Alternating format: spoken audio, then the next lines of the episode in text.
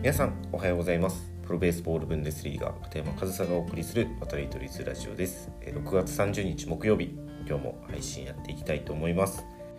で、えー、今日のお話なんですけど僕は今所属しているケルンカージナルスの、えー、子供のベースボールサマーキャンプと真っ只中でですね明日までですね月金で行われているこのサマーキャンプで明日までその毎日子どもたちと朝10時から夕方、まあ、5時まで、え野球をしているわけですけど、まあ、こうやって、え子どもたちに野球を教える、まあ、子どもたちと野球をするという機会にその毎回思うのがやっぱりバットの性能が良すぎるなということを感じるので今日はその子供が使う金属バットの話について、えー、していきたいなというふうに思います。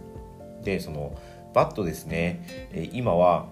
そのバットの性能が良くなりすぎていて、えー、簡単にボールを遠くに飛ばすことができるんですよね。で、まあ、日本でも同じようなことは言われていると思うんですけど日本の場合は主に、軟式バットの方ですよね軟式バットの性能がどんどん上がっていってボールがよく飛ぶようになっているでその状況を比喩した言い方で飛距離は金で買えるなんて僕は聞いたことあるんですけどまさにそういった状況が日本でもあると思います。でその同じような状況がドイツにもあるんですけどドイツはですね基本的に公式野球ですね。軟式野球というものがないので、まあ、野球といえば公式ボールでやる野球子供もそうです。なんですけどバットは中学生までは金属バットを使います。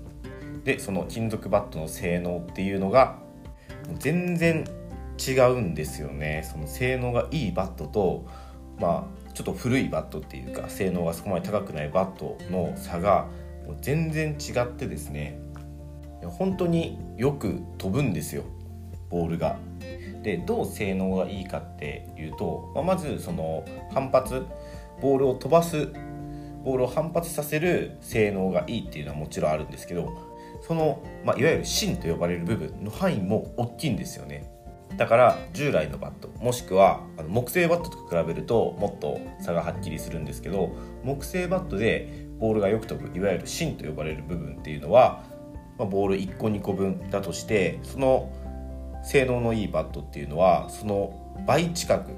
ボールがよく飛ぶスポットがあるんですよ。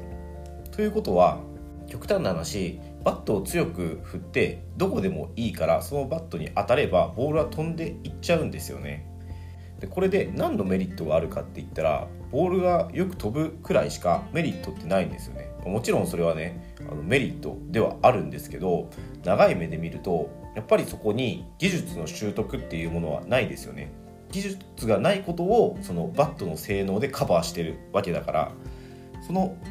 性能がカバーしてくれる本来必要な技術っていうのはそのバットを使ってる限り身につかないんですよ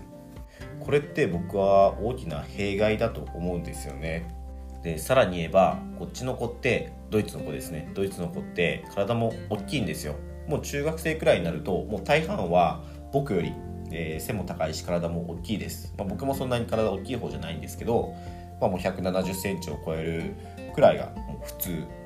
って言えるくらいになってきますし、まあ、それだけ体の大きい選手がそのどこで打っても飛ぶバットを使ってボールを打つってなるともうその試合としてもいいバットを使ってるかどうかが勝負になってくるというケースも少なくないんですよ。だって当たれば飛んじゃうんですから。もちろん子供に大人の難易度で野球をしろっていうわけじゃないです。大人の難易度で野球をすべきというわけではないんですけどけどその性能を良くするにも加減をしないとバットの性能ありきの勝負になってしまう。だからまあその比喩した言葉さっき紹介しましたけどその飛距離はね金で買えるみたいなことになってくる。じゃあいいバットを持ってるチームが強い。それは本当にスポーツなのかどうなのかっていうところになってくると思うんですよ。でそれが、まあ、ドイツね、みんな体も大きいですしその体の大きい、まあ、鬼に金棒ですよね。と体の大きい子に飛ぶバットを与えるというのはそういうのはよりね顕著にあの目に見えて分かるのでまあ、子供と野球をする機会が増えるたびにこのバットの問題っていうのはすごく感じるんですよ。で日本でもね同じような問題っていうのがまあたびたび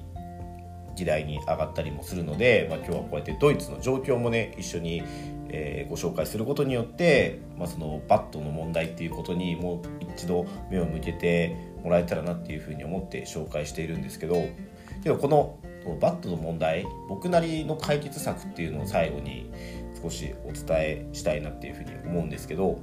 まあ、その技術が身につかないというところは、まあ、今回ちょっと置いといてその試合でそのバットの性能が、えー、試合を左右してしまうというところの解決策っていうのを僕なりの考えがあってですね。これはその大会とかその試合で使っていいバットをもう用意する。運営が使っていいバットを用意する。で両チームそのバットを使うようにすればそのね性能による勝敗というものは生まれないですよね。だって同じものを使ってるのだから。だからよりその選手たちのパフォーマンスで勝負が決まってくる。これだといいんじゃないかなっていうふうに僕は個人的には思っているんですけどどうですかね？で例えばその低学年の部だったら、ね、ボールが飛ぶ方のバットを使ってみるとか高学年になるにつれて、まあ、今はね低反発バットとかも